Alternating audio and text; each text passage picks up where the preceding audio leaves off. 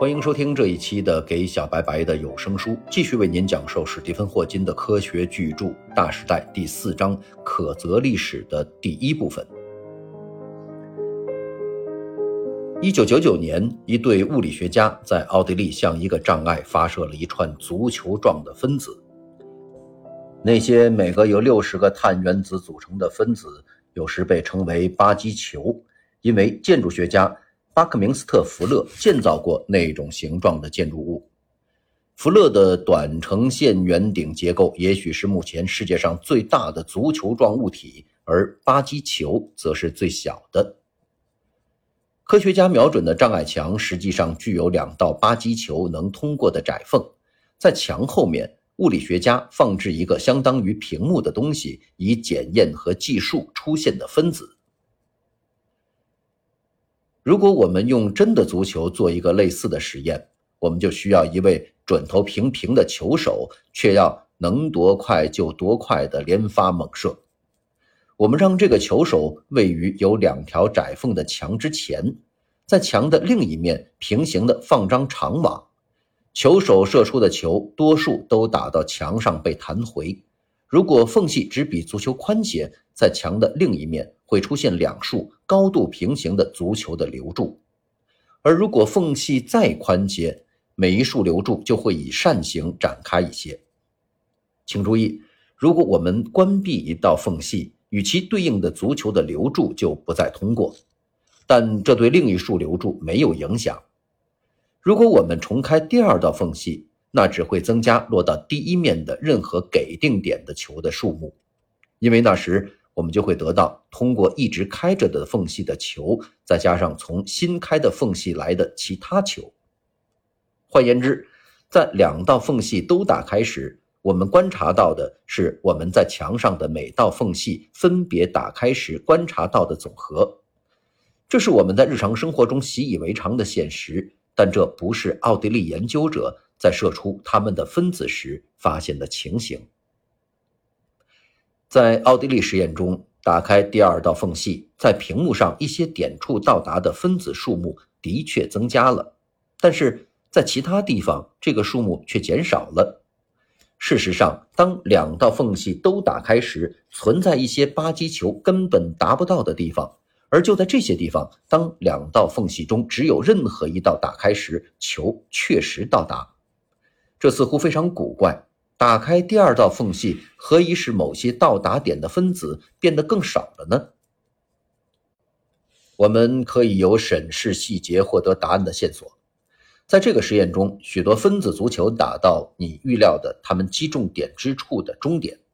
非常少的分子到达偏离终点稍远处，但是在离那个中心更远处，你又会观测到有分子到达。这种模式不是每个缝隙分别打开时形成的模式之和，但是你可以辨认出它正像前头我们所描述的干涉波的特征条纹。没有分子到达的地方，对应于从两缝发射来的波到达时的反向，并产生向消干涉；而许多分子到达的地方，对应于波到达时的同向，并产生了向涨干涉。在科学思想的最初两千年许。理论解释是基于通常的经验和直觉之上。随着我们改善技术并扩展可能观测的现象范围，我们开始发现自然行为的方式和我们的日常经验也因此和我们的直觉越来越不一致。正如巴基球实验所显示的那样，那个实验是经典科学涵盖不了的，而只能归于所谓量子物理所描述的那一类典型现象。事实上，理查德·费恩曼写道：“我们刚才描述的那个双缝实验包含了量子力学的所有秘密。”在发现牛顿理论不足以描述在原子或亚原子水平上的自然之后，二十世纪前期发展了量子物理的原理。物理的基本理论描述自然力和物体对这些力如何反应，比如。牛顿的经典理论是在反映日常经验的框架的基础上建立的，物体在其中具有单一的存在，能位于一个确定的位置，遵循确定的路径等。量子物理为理解自然如何在原子和亚原子尺度下的运行提供框架，但正如我们将更仔细看到的，它要求完全不同的概念范型，在那里物体的位置、路径，甚至其过去和未来都不能被精密确定。诸如引力或者电磁力等各种自然力的量子理论，就是在那个框架中建立的。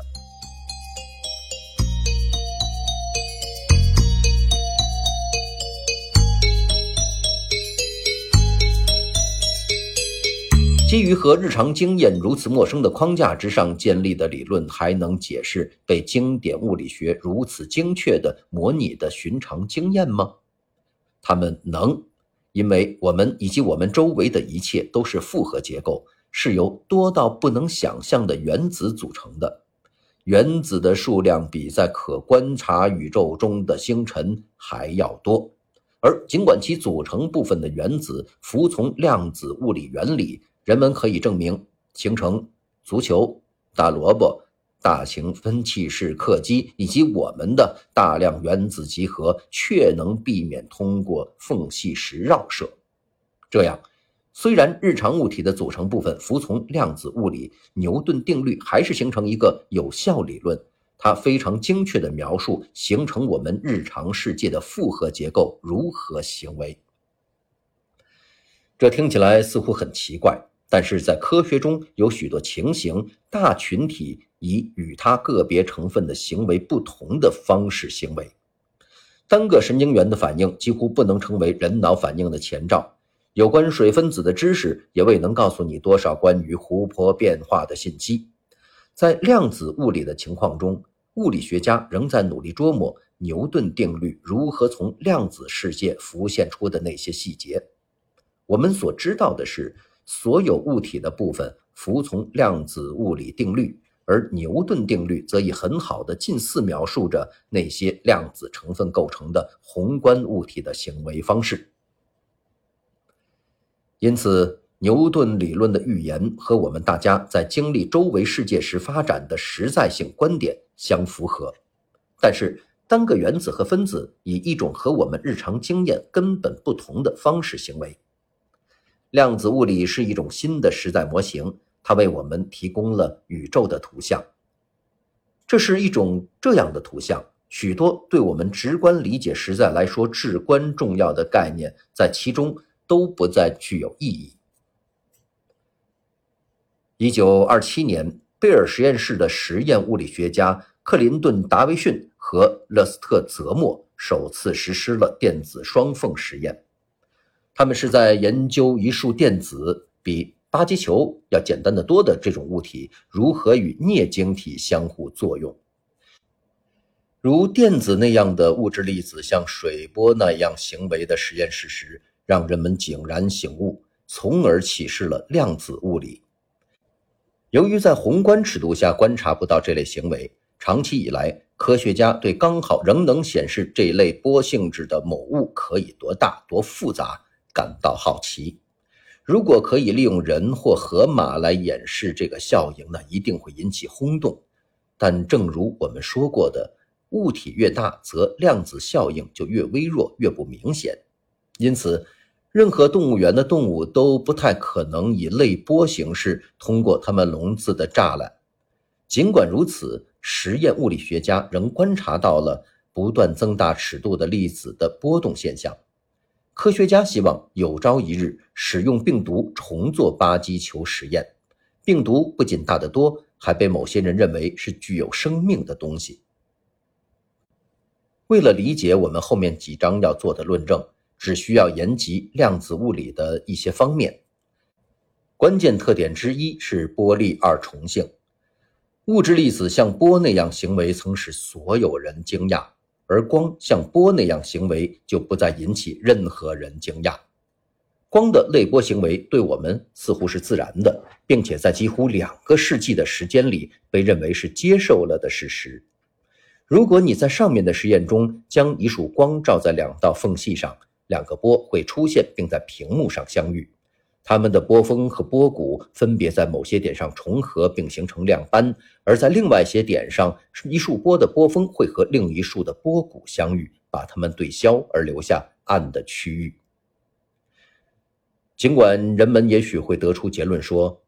牛顿说光不是一个波时，他是错的，但当他说光能以仿佛它是由粒子组成的那样行为时，他是正确的。我们今天将它们称为光子，正如我们是由大量的原子构成。在日常生活中，我们看到的光在这个意义上是复合的，即它是由大量的光子构成。甚至一瓦的夜灯每秒就发射出一百亿亿个光子。单个光子通常是不明显的，但是我们能在实验室产生这么微弱的一束光，它由一串单个的光子组成。我们可以把它当作单个光子来进行检测，正如我们检测单个电子或巴基球那样。而且，我们可以利用一束足够稀疏的光来重复场试验，使得一次只有一个光子到达障碍，在每次到达之间相隔几秒钟。如果我们这么做，然后将所有记录在障碍另一方屏幕上的个别的撞击都加起来，我们就会发现。它们一起积累成干涉条纹，这个条纹与我们进行达维逊泽莫实验，但用电子或巴基球一次射一个到屏幕上所累积的条纹完全一样。对于物理学家，这是一个令人惊讶的启示。如果单个粒子与其自身相干涉，那么光的波动性质就不仅是一束或一大群光子的性质，而是单个粒子的性质。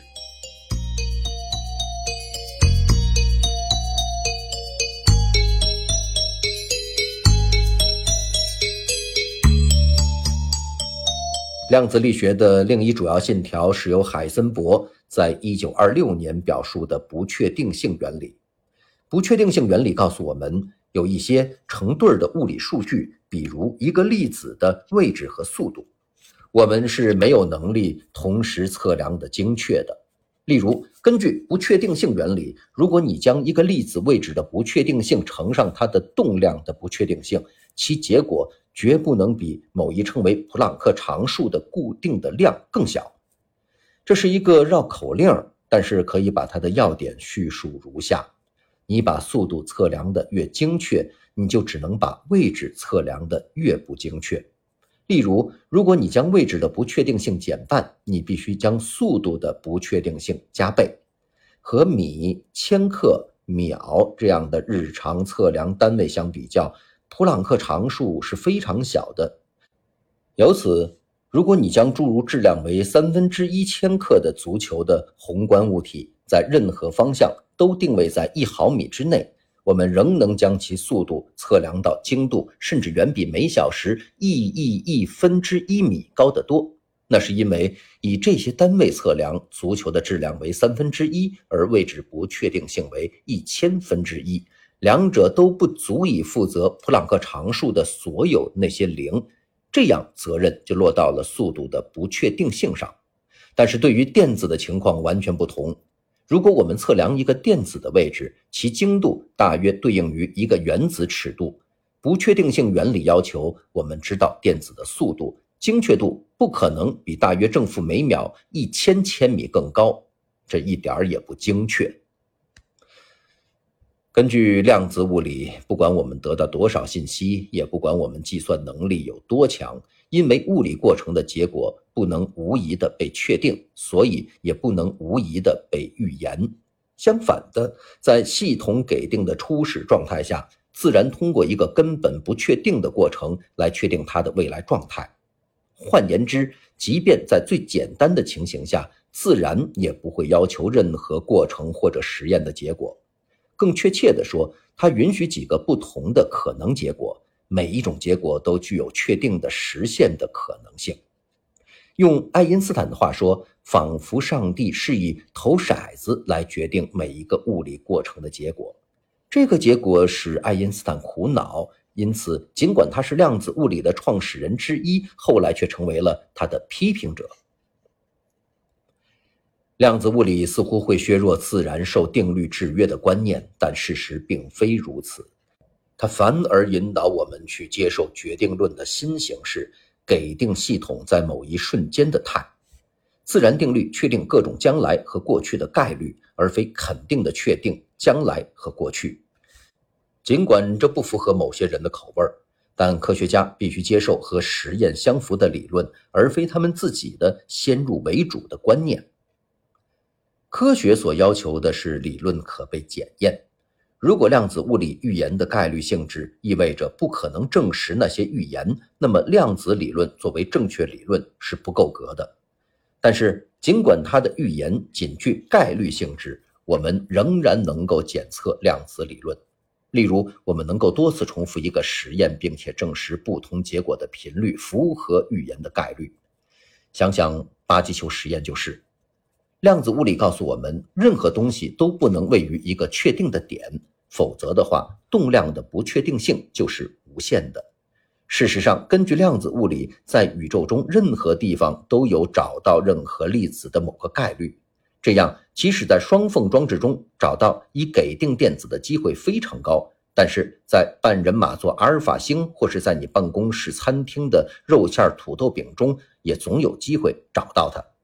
由此，如果你把一个量子巴基球踢飞，不管你有多大技巧和知识，都不允许你预先说它将准确地落在何处。但如果你多次重复该实验，你获得的资料就会反映出在不同地方找到球的概率，而实验者已经证实了这种实验结果和理论预言相一致。量子物理的概率不像牛顿物理或日常生活的概率，懂得这一点很重要。将恒定的打到屏幕上的巴基球留住累计的模式，与运动员瞄准靶心射击累积起的弹孔模式做个比较，对此会有所理解。除非运动员喝了太多的啤酒，飞镖击中中心附近的机会最大，离中心越远，概率就减小下来。与用巴基球一样，任何给定的飞镖可到达任何地方，而过一段时间就会反映潜伏概率的弹孔的模式。我们在日常生活中可以将这种情形表达为一个飞镖具有打到不同点的某一概率，但跟巴基球的情况不同。如果我们那么说，那只是因为我们对其投射条件的知识不完整。如果我们精确地知道运动员投标的方式、其角度、自旋和速度等，我们就能更好地做出描述。那么，在原则上，我们就能够要多准确就有多准确的预言中标之处。因此，在日常生活中，我们利用概率的说法来描述事件的结果，非观过程的内禀性质，而只是我们对它的一定方面无知的反应。